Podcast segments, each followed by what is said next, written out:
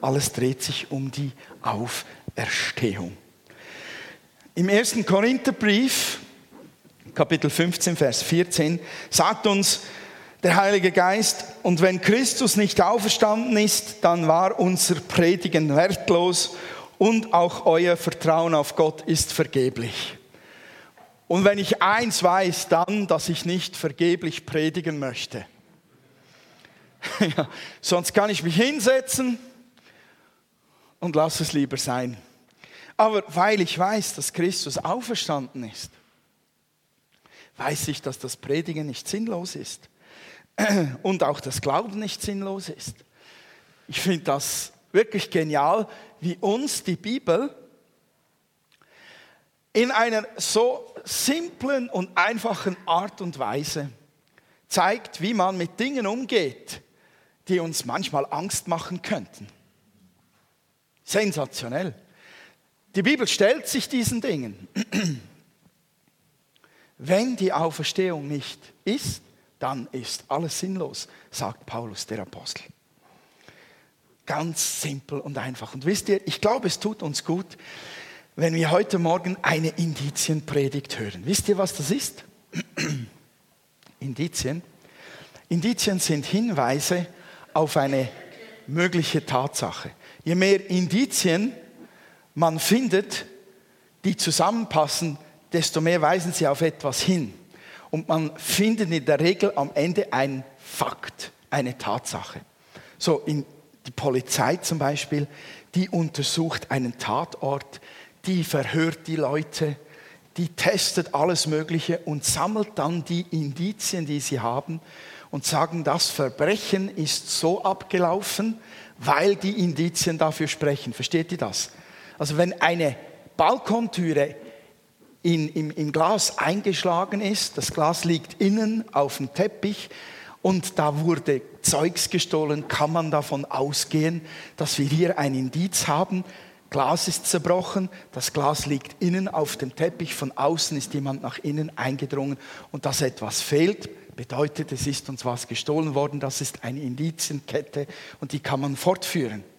Okay, so, ich möchte eine Indizienpredigt haben. Und wisst ihr was? Ich habe gedacht, das sei etwas ganz Besonderes und habe gemerkt, der Petrus hat es auch schon gemacht. Tatsächlich, der hat es doch tatsächlich schon am Pfingsten gemacht. Nun, wer kennt Napoleon? Napoleon. Napoleon. Das, das ist doch der da, oder? Mit dem. Napoleon hat sich eingereiht in die Gilde der Leute, die mal versucht haben, Europa zu unterwerfen. Und er schrieb am Ende seines Lebens in sein Tagebuch, ich habe mit all meinen Armeen und Generälen, Generälen nicht ein Vierteljahrhundert lang auch nur einen Kontinent unterwerfen können. Und dieser Jesus siegte ohne Waffengewalt über Jahrtausende, über die Völker und Kulturen. Wie wahr dieser kleine Mann, dieser zornige kleine Mann doch recht hat. Jesus hat das geschafft. Und Ostern, Auferstehung hat 100% damit zu tun. Gäbe es das nicht, wäre das nicht geschehen, was Napoleon hier beschreibt. Und jetzt gibt es noch so einen schlauen Mann, der, hat, äh, der hieß Robert Anderson, 1841 in Dublin, Irland geboren, studierte und promovierte er äh, in Jura und der arbeitete eine Zeit lang für den Geheimdienst. Er zog nach London, übernahm Regierungsämter und dann wurde er auch noch Leiter der Detektivabteilung der Londoner Polizei. Und dieser Robert Anderson war für die absolut kniffligsten Fälle zuständig. Er war wirklich einer, der mit allen Wassern gewaschen war. Ein absolut erfahrener äh, Profi im Indizien sammeln. Und vor allem vertraute man auf sein Urteil, wenn er Zeugen befragt hat. Und was hat er mit der Predigt zu tun? Robert Anderson, der nahm sich doch tatsächlich die Evangelien vor und hat sie auf Indizien untersucht, auf Zeugenaussagen untersucht und hat geschaut, ob er Widersprüche findet. Das sucht ja die Polizei gerne bei Zeugenaussagen Widersprüche. Und er hat sich wirklich darauf ausgerichtet, herauszufinden, ob diese Evangeliengeschichte der Auferstehung erfunden ist oder nicht. Und er sagte mal, es gelingt, äh, wenn Zeugen sich zusammentun, um ein Lügenmärchen zu erfinden, entstehen Widersprüche, wenn es um Detailfragen geht. Es gelingt ihnen nicht im Voraus, jede Einzelheit der Lüge miteinander abzustimmen. Zeugen, die dagegen wahrheitsgemäß berichten, werden einander ergänzen. Richter, Paul Latzer, bist du da? Nein, Paul Latzer ist nicht da. Friedensrichter. Richter erwarten von echten Zeugen, dass sie dasselbe Ereignis aus verschiedenen Blickwinkeln, Perspektiven betrachten und berichten. Sonst wäre es verdächtig, wenn sie genau dasselbe berichten. Versteht ihr das? Also dieser Sir Robert Anderson hat die Evangelien untersucht, denn die Evangelien sind ja Zeugenaussagen, Zeugen von denen, die es gesehen haben. Und er hat festgestellt, seiner Meinung nach sind die Evangelienberichte zuverlässige, wahrheitsgemäße Zeugenaussagen. Nun, liebe Geschwister, die Auferstehung Jesu lässt sich nicht in dem Sinne beweisen. Ich erlebe die Kraft natürlich von Jesus und sehe, wo sie wirkt. Und das ist für mich schon natürlich ein Beweis. Aber wir haben keine historisch belegte Tafel, wo Jesus unterschrieben hat, ich bin auferstanden. Die wir den Leuten hinlegen können, die können sie untersuchen, können sagen, ja, das ist das Blut Jesu, er hat selber mit dem Blut unterschrieben und es ist richtig datiert und so weiter. Aber es gibt Indizien, die bestätigen, die Auferstehung Jesu ist ein Ereignis, das tatsächlich stattgefunden hat und nicht erfunden wurde. Jetzt sind alle ganz leise. Ich sage da mal Amen dazu. Ich glaube, es ermutigt uns, wenn ich da weiterfahre und mal ähm, mit den Indizien ein wenig Gas gebe. Was habe ich da? Oi, oi, oi. Da, das ist das Erste, das ich sagen wollte. Niemand, ein erstes Indiz ist, niemand hat die Leiche bis heute vorgeführt. Niemand. Wenn die Auferstehung Jesu Christi eine Lüge oder eine Täuschung wäre, dann hätte man die Leiche hervorgeholt und hätte gesagt, da ist er, erzählt nicht solchen Quatsch. Er lebt. Deshalb haben sie die Reiche nicht hervornehmen können. Die Jünger Jesu, die Freunde von Jesus bezeugten nicht eine geistige Auferstehung, nicht eine seelische, spirituelle, sondern eine leibhaftige Auferstehung. Also in Fleisch und Blut oder in dieser Form von greifbar ist Jesus auferstanden, nicht in irgendeiner Art Sphäre oder Aura oder Geisteswesenshaft ist der Auferstehung, sondern er hat einen sichtbaren, greifbaren Auferstehungsleib gehabt. Die Bibel sagt, es wird sechsmal betont, dass da oben in Apostelgeschichte 13, 37 zum Beispiel sagt die Bibel, der aber, den Gott auferweckt hat, sah die Verwesung nicht, das heißt, er hat den körperlichen Todeszerfall, der einsetzt, wenn man tot ist, nicht erlebt, weil er eben vorher auferstanden ist. Wenn Jesus noch als Leiche im Grab gewesen wäre, wäre es eine leichte Sache gewesen, das Grab zu finden. Das war ungefähr 40 Meter weg vom Kreuzigungsort, das weiß man.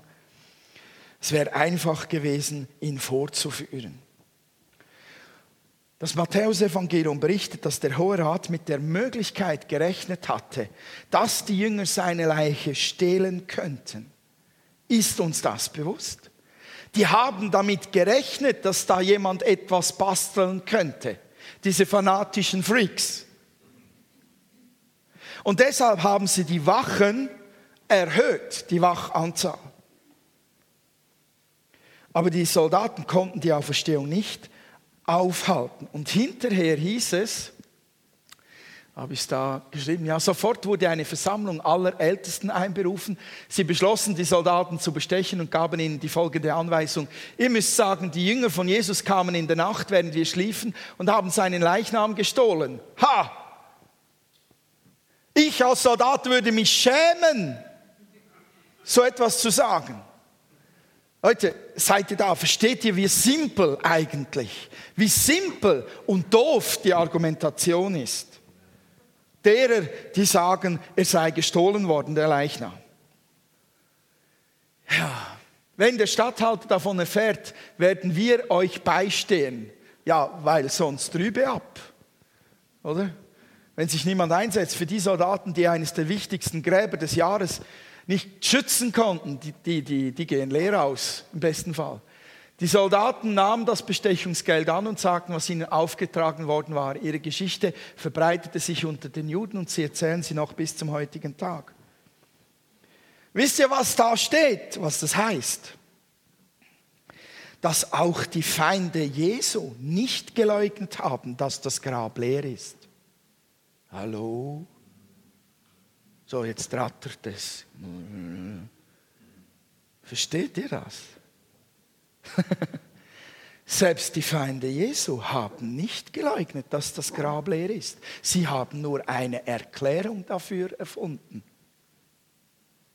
Ha! Tja, wenn es die Auferstehung nicht gab, dann haben entweder die Freunde oder Feinde Jesu die Leiche gestohlen.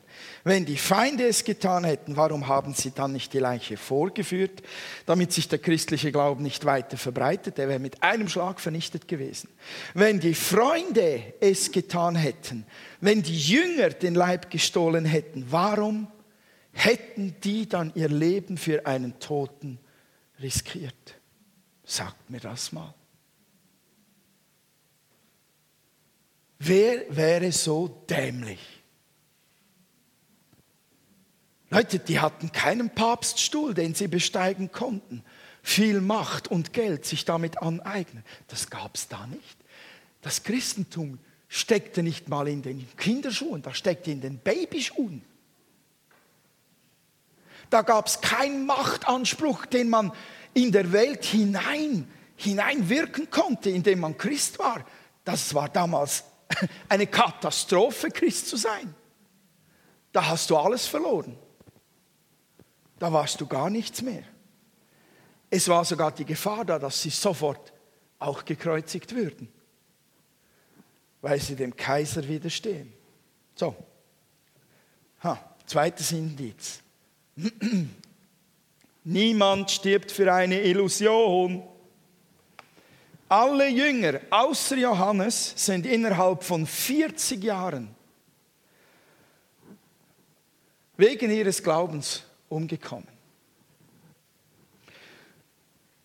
Innerhalb der Lebzeit der Apostel wurde die christliche Botschaft ganz brutal verfolgt. Ähnlich wie heute noch in einigen Ländern. Wenn die Jünger den Leichnam Jesu gestohlen hätten und behaupten, dass er auferstanden sei, dann wäre diese, um zu behaupten, dass er auferstanden sei und er ist nicht auferstanden, dann wäre diese schnelle Ausbreitung des Christentums auch gar nicht denkbar. Aber vor allem, warum sollten die wirklich eine Botschaft kreieren, die ihnen das Leben kostet? Wisst ihr, Petrus, Bartholomäus, Philippus, Andreas, alle gekreuzigt worden. Alle gekreuzigt worden für eine Illusion. Warum würde das jemand tun?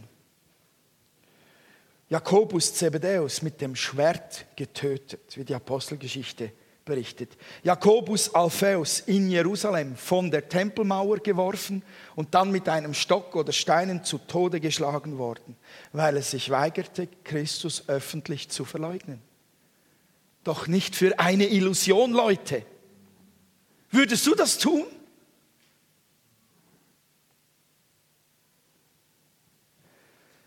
Gibt einen, Religio äh, einen jüdischen Religionswissenschaftler, Pinchas Lapide, könnt ihr googeln, Pinchas Lapide, der hat das Neue Testament untersucht.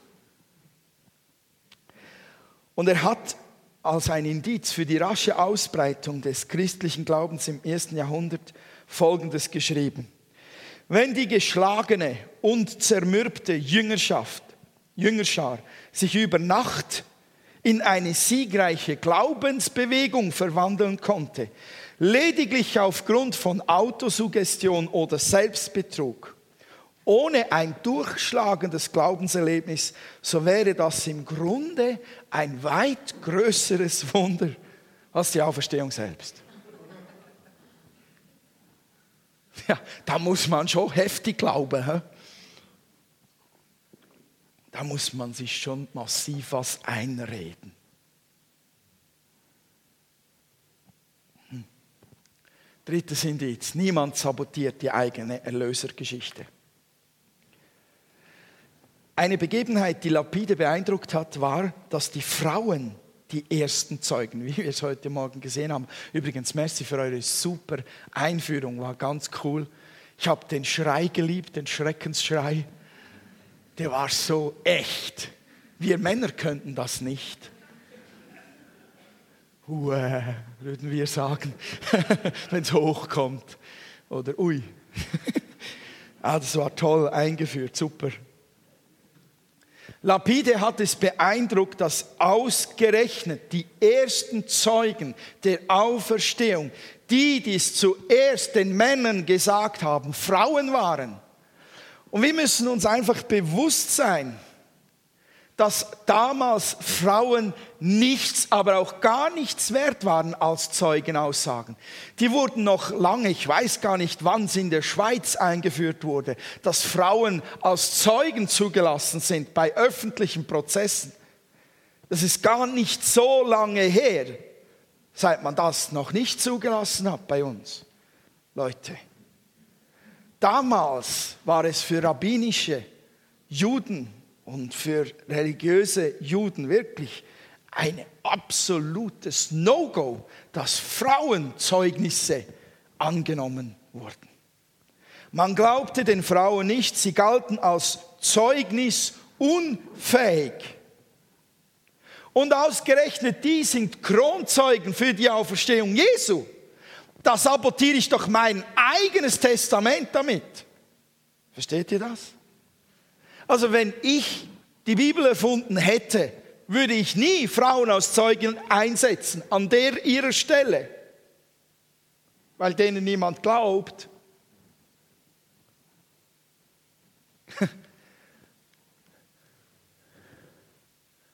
äh, Habe ich es vielleicht irgendwo? Glaube es nicht.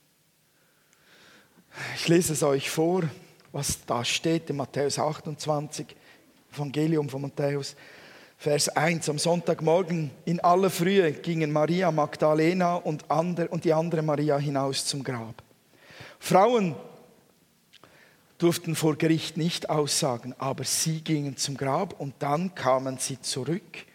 Lukas 24, Vers 9, sorry, jetzt müsst ihr schnell blättern heißt es, und sie kehrten von der Gruft zurück und verkündeten dies alles den Elfen und den übrigen allen. Es waren aber die Maria Magdalena und Johanna und Maria, des Jakobs Mutter und die übrigen mit ihnen. Sie sagten, zu, sie sagten dies zu den Aposteln, also das erlebt, dass er auferstanden ist, dass da ein Engel war, der gesagt hat, was sucht ihr denn Leben bei den Toten? Und dann heißt es in Vers 11, und diese Rede schienen ihnen wie Geschwätz. Typisch. Typisch damals für die Kultur. Ja, was will das Fraueli da sagen? Ja, was will das Fraueli da? Ja. Ja. Dabei hat Johanna sie die ganze Zeit durchgefüttert. Sie war die Reiche unter all denen. Sie hat Jesus gesponsert. es sei Geschwätz und sie glaubten ihnen nicht. Leute, so sabotiere ich die Bibel, indem ich unglaubhafte Zeugen aussuche und sie die Auferstehung Jesu berichten lasse. Versteht ihr das? Wer eine Geschichte erfindet, sagt sich, ich schreibe da rein, ja, der Markus, der ist bei der Stadt angesehen, der hat Kollegen im Hohen Rat, der hat bezeugt, erlebt. War nicht so. Es waren Frauen. Viertes Indiz, ups, bin ich schon, bin ich schon weitergerast. Die Halluzination als Erklärung ist nicht haltbar. Wisst ihr, das, das sagen noch viele heute. Sagen, ja, das war eine Massenhypnose oder eine Massenhalluzination. Jetzt mal ganz, ganz ehrlich. Kennt ihr irgendeine Person, die jemand Geliebten verloren hat und die sich aus tiefer Trauer eingebildet hat, er hätte mit ihnen gerade zu Abend gegessen?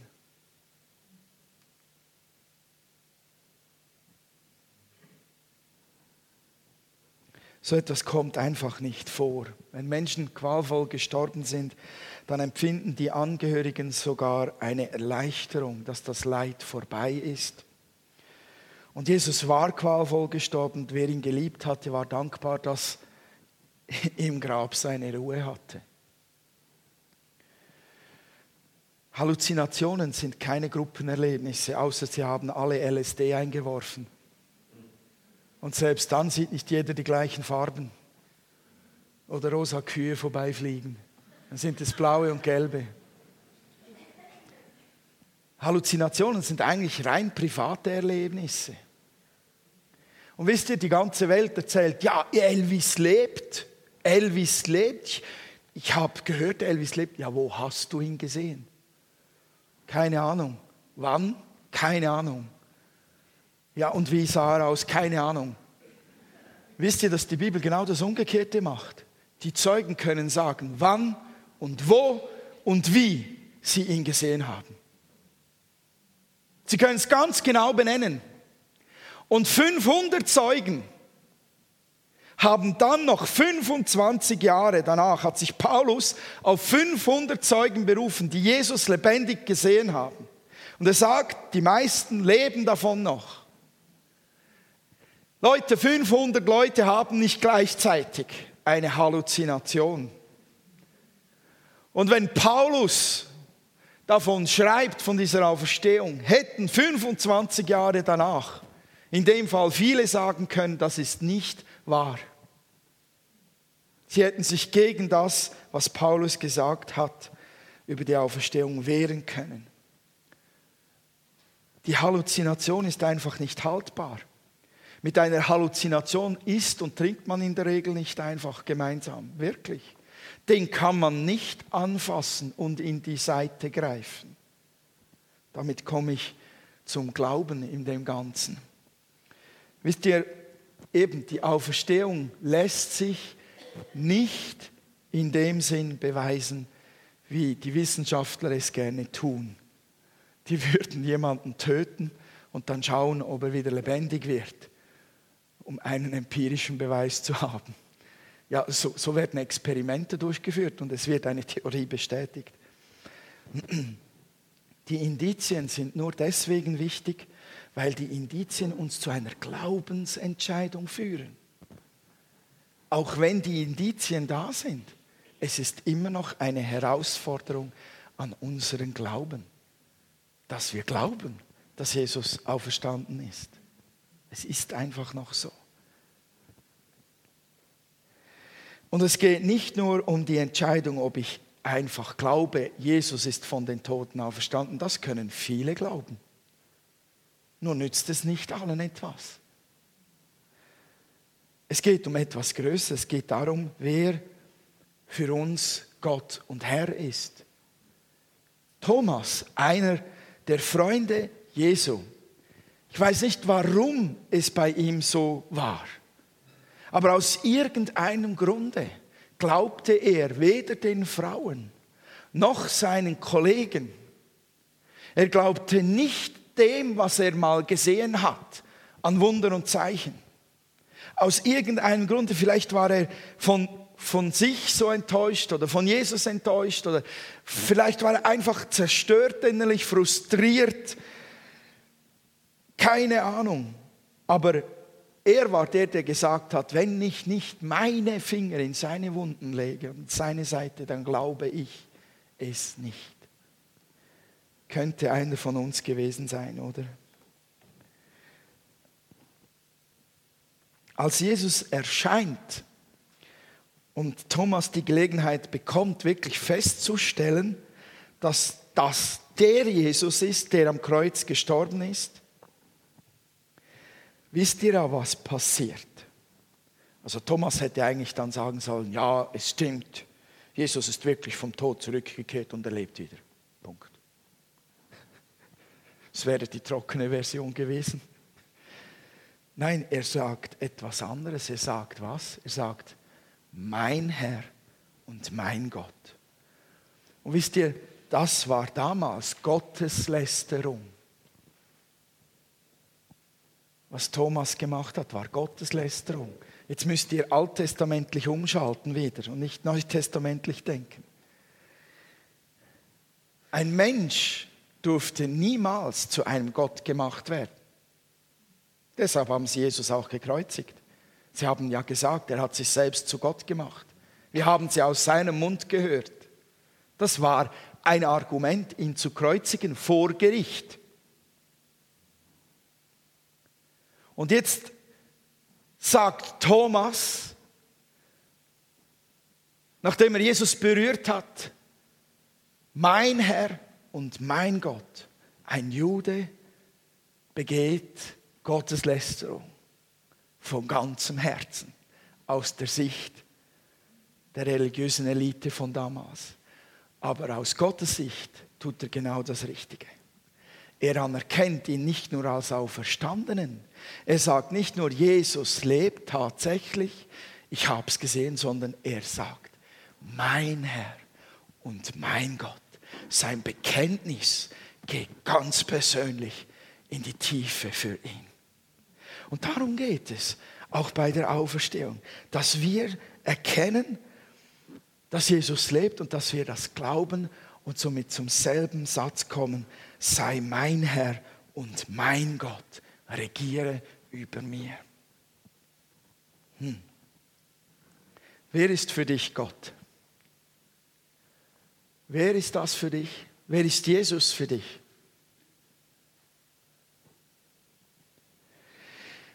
Wisst ihr, das Grab ist genau deswegen leer, weil Jesus seine Herrschaft angetreten hat. Was hier geschah am Ostermorgen, war das, was Jesus im Voraus gesagt hat. Mein Reich ist nicht von dieser Welt. Er sagte damit zwei Dinge. Er sagte, mein Reich existiert nicht in dieser Welt in der Form, wie wir Reiche definieren. Es ist zweitens ein Reich mit anderer Qualität als die Reiche, die wir kennen auf der Erde. Mein Reich ist nicht von dieser Welt. Das Reich Gottes kommt nicht aus dieser Welt. Es soll hereinbrechen in diese Welt, es soll sich ausbreiten, aber es kommt nicht aus dieser Welt. Und das muss unser Leben als Christen prägen, spürbar prägen. Wir sind geprägt von einem Reich, das höher ist, größer ist, anders ist, eine tiefere Qualität, eine größere Bedeutung hat, eine größere Kraft hat als alle Reiche dieser Erde. Prägt das das? Prägt das dein Leben? In welchem Reich lebst du? Achtung auf deine Antwort. Achte auf deine Antwort. In welchem Reich lebst du? Wisst ihr, was die Bibel sagt, in welchem Reich wir eigentlich leben? Epheser Kapitel 2, Vers 6. Er hat uns mit auferweckt und mit sitzen lassen in der Himmelswelt. Wow! Gegenwartsform. Wow! Ich kann das nicht verstehen. Ich kann das nicht nachvollziehen. Das geht eigentlich über mein Fassungsvermögen. Aber ich glaube es. So, ich stelle mich hinein in dieses Reich. Ich lebe in diesem Reich Gottes. Wo lebst du? Du lebst im Reich des Auferstandenen oder in dieser Welt. Ja, manchmal fällt es uns leichter, oder? Sonntagmorgen leben wir im Reich Gottes und Montag, ach du dicke sei.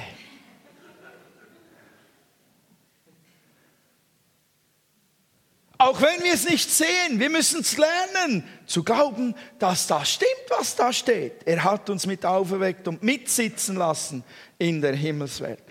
Unser ganzes Leben muss von der Perspektive geprägt sein, dass Jesus auferstanden ist und dass ich mit ihm als Christ auferstanden bin, mit ihm zu seiner Seite, mit ihm verwoben, verbunden, vor dem Thron Gottes gegenwärtig bin und das hineintrage in diese Welt.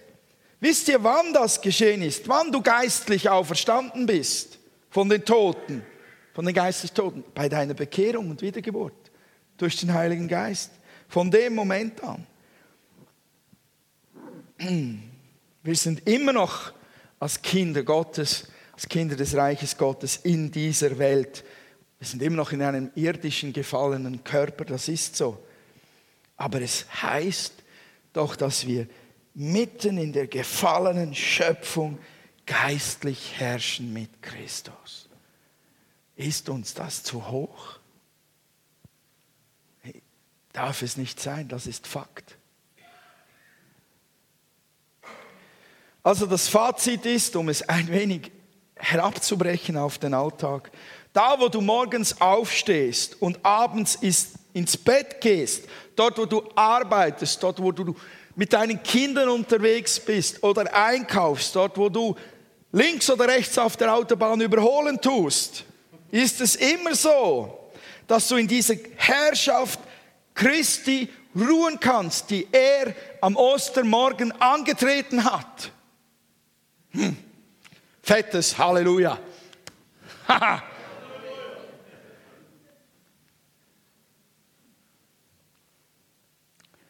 Darum sagt uns der Paulus, verändert euer Denken. Weil es harzt, das zu glauben. Aber es ist so, du bist hineingeboren worden in ein Reich, das sich über alle äußeren Umstände erhebt. Es herrscht über die Dinge, die auch äußerlich gesehen manchmal nicht immer so leicht sind. Das Reich Gottes ist ungebrochen. Das hat diese Welt geprägt, es hat sie verändert. Wir sehen es, Milliarden Christen. Es hat uns geprägt und ich lade euch einfach ein an diesem Ostermorgen, stelle dich auf diese Herrschaft, auf dieses Reich, das der Sohn gebracht hat.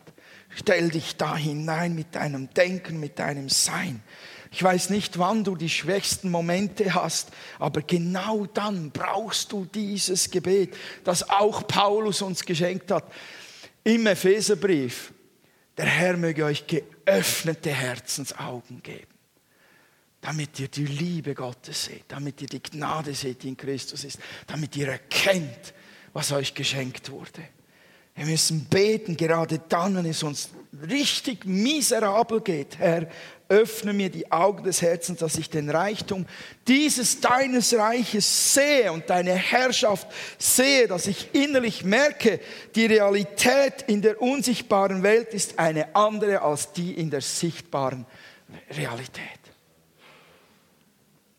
Und ich wünsche euch das wirklich, dass ihr, dass ihr es schafft, immer wieder gerade im Ringen oder auch im Siegen, Leute. Wir reden immer so vom, vom Ringen und von den Kämpfen. Manchmal habe ich das Gefühl, ihr müsst einen furchtbaren Alltag haben, das glaube ich aber nicht. auch in den Siegen stellen wir uns ja auf die Herrschaft Christi und sagen, ich habe es nicht erreicht, du hast es getan. Auch in den schweren Zeiten sage ich, und trotzdem, wenn alles äußerlich anders aussieht, ich lebe im Reich des Auferstandenen und ich sitze mit ihm zur Rechten Gottes und von der Position aus kämpfe ich jetzt das durch. Aus dieser Kraft kämpfe ich das durch. Herr, füll mich, leite mich und brich mit mir durch. Amen. Amen. Jesus lebt. Halleluja. Herr, ich danke dir, dass egal wie unsere Welt aussieht und unser Alltag, deine Realität einfach da ist, so wie sie geschrieben steht. Dein Reich ist mitten unter uns, es ist inwendig in uns und es breitet sich weiter aus auf dieser Welt. Ja, Herr, so wie im Himmel. Lass deinen Willen geschehen auf Erden, damit dein Reich sich auf Erden durchsetzt. Präge unsere Herzen mit dem Glauben, mit der Sicht, dass du auferstanden bist, dass wir mit dir sitzen zur Rechten Gottes, mit auferweckt sind. Ich preise dich dafür. Brich durch, Heiliger Geist. Nimm dir den Raum in unseren Gedanken und Herzen. Pole uns um, wo nötig, Heiliger Geist. Pole uns um. Gib uns das erneuerte Denken und wir wollen unsere Gedanken erneuern lassen. Weg vom Menschlichen hin zu deinem Denken aus deinem Reich her. Und ich bete ganz besonders für die unter uns, die jetzt gerade den größten Glaubenskrampf haben.